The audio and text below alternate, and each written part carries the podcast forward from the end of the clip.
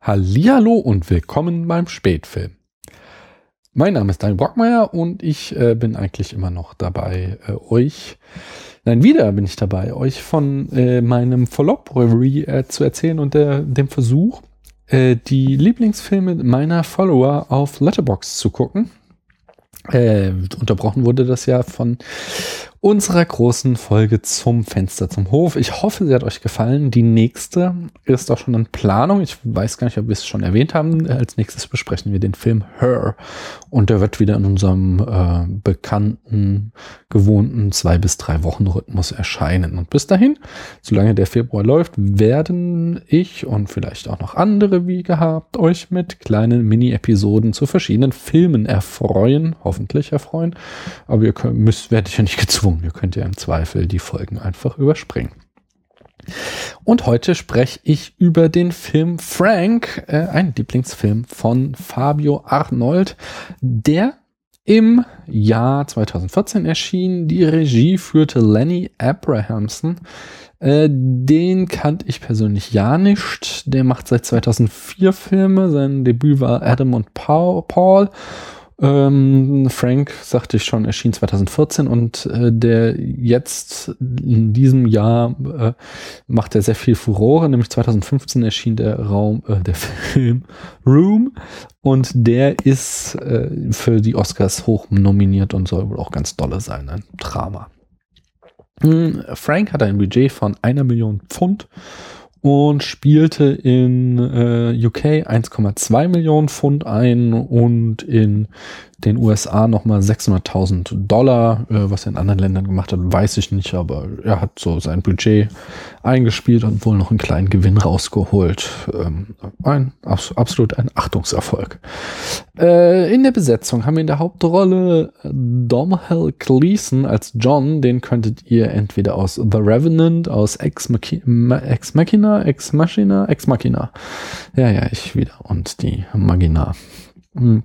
Oder aus Harry Potter kennen, da spielt er den Bill Weasley, äh, den ältesten Weasley-Sohn, eine ganz kleine Rolle. Ich glaube, er kommt in den letzten beiden Filmen vor.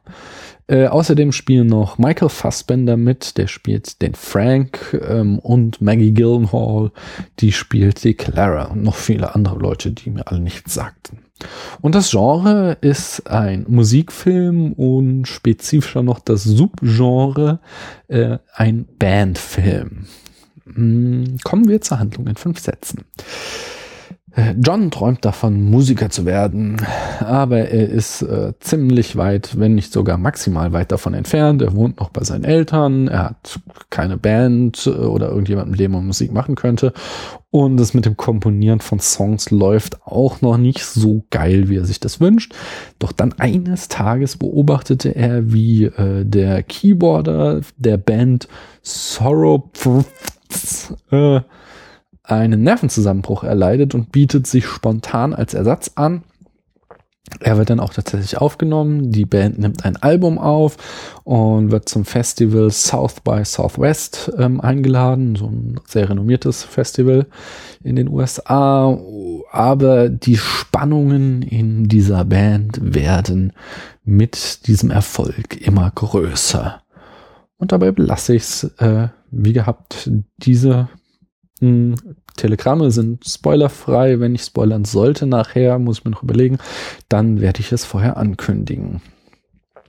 Mh, hm, an dieser, an der Handlung in fünf Sätzen und auch äh, ja, da, da habt ihr wahrscheinlich schon gemerkt, das ist ein ziemlich klassischer Bandfilm. Also es ist eine sehr klassische Dramaturgie eines Bandfilms mit Aufstieg und Fall, ähm, die ich, also die man noch nicht ja, der Film äh, hat einfach in seiner Grundkonstruktion da keine Außergewöhnlichkeit zu bieten.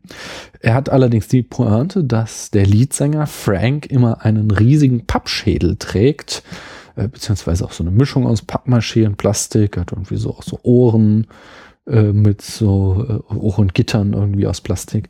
Naja, ist ja auch geil. Jedenfalls, den zieht er nie ab. Und das ist so auch so ein bisschen das Mysterium, dass man natürlich wissen will, wer steckt unter diesem riesigen Schädel. Außer, dass man natürlich weiß, es ist Michael Fassbender. Und den hat man ja schon das eine oder andere Mal gesehen. Mm, der Film ist durchaus charmant. Äh, er hat so eine ziemlich typische zeitgenössische Indie-Ästhetik.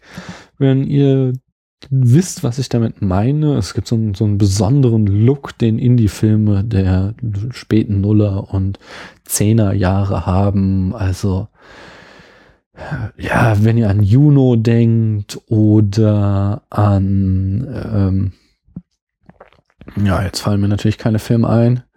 Äh,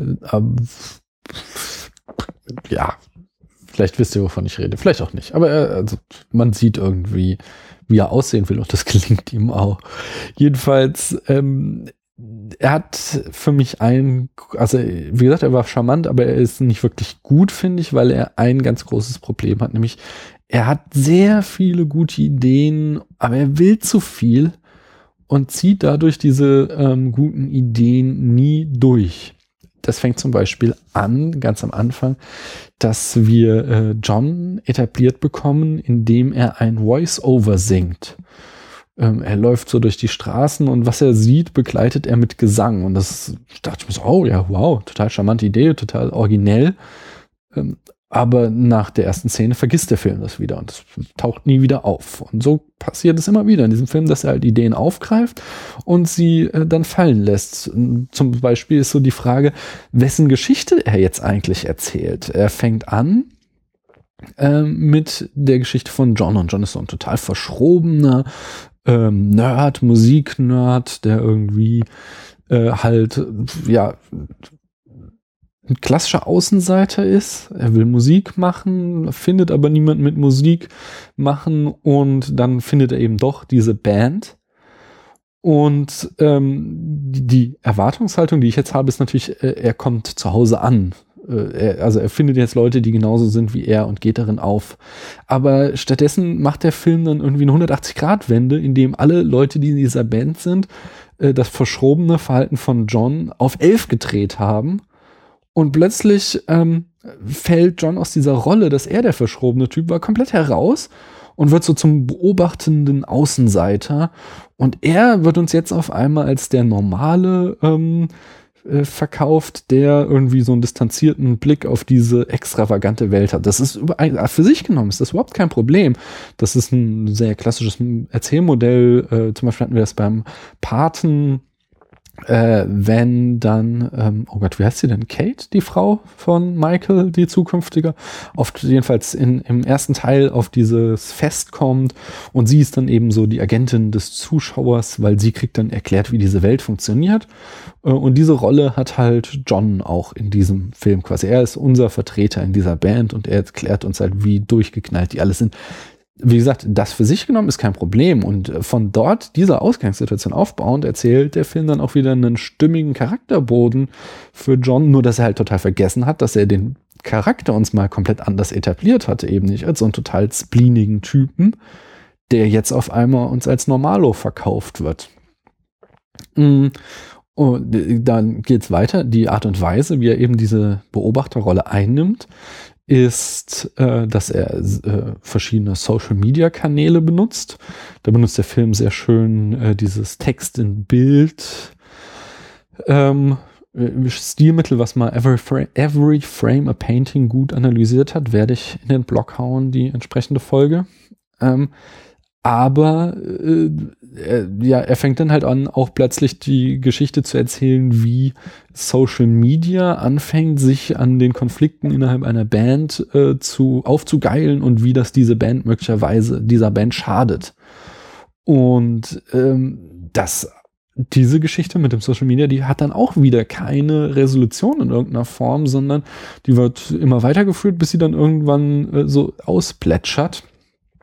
Ähm, und äh, stattdessen biegt er wieder erneut ab und er fängt irgendwann an, ähm, John gar nicht mehr zu beachten, sondern äh, uns, ähm, also, okay, abgesehen davon, John macht schon eine plausible Charakterbogen durch. Ähm, aber äh, der Film verliert so ein bisschen das Interesse an ihm, nämlich erzählt dann auf einmal nicht mehr Johns Geschichte, sondern Franks Geschichte. Wir wollen jetzt wissen, wer unter diesem Schädel steckt. Und ähm, er erzählt, ja, dann halt da ein Drama rund um Frank, das dann auch äh, zu, zu einem Höhepunkt und am Ende zu einer Auflösung führt, die äh, quasi dann das Ende des Films auch bedeutet. Und äh, ja, ich hoffe, das ist so ein bisschen klar geworden. Der Film springt halt immer wieder. Es ist irgendwie kein in sich stimmiges, geschlossenes Drehbuch, sondern er hat ganz viele tolle Ideen, von denen jede einen eigenen guten Film ergeben hätten. Aber das ist halt alles auf einmal reinpackt und ich habe noch nicht mal so Nebenplots, wie das da noch so eine äh, Yoko Ono-Geschichte mit einer äh, charmanten Wendung drinne steckt und das auch noch halt die äh, Frage nach psychischen Krankheiten angerissen, aber auch irgendwie nicht äh, erschöpfend ausgediskutiert wird. So Sachen stecken da alles drinne, aber es wird halt alles irgendwie nicht richtig fertig erzählt. Deswegen fand ich den Film ganz nett, äh, kann man schon mal machen, aber es war kein, äh, kein Meisterwerk. Er kriegt von mir äh, das Herz, weil ich ihn mochte bei Letterbox, aber er kriegte nur 2,5 von 5 möglichen Punkten.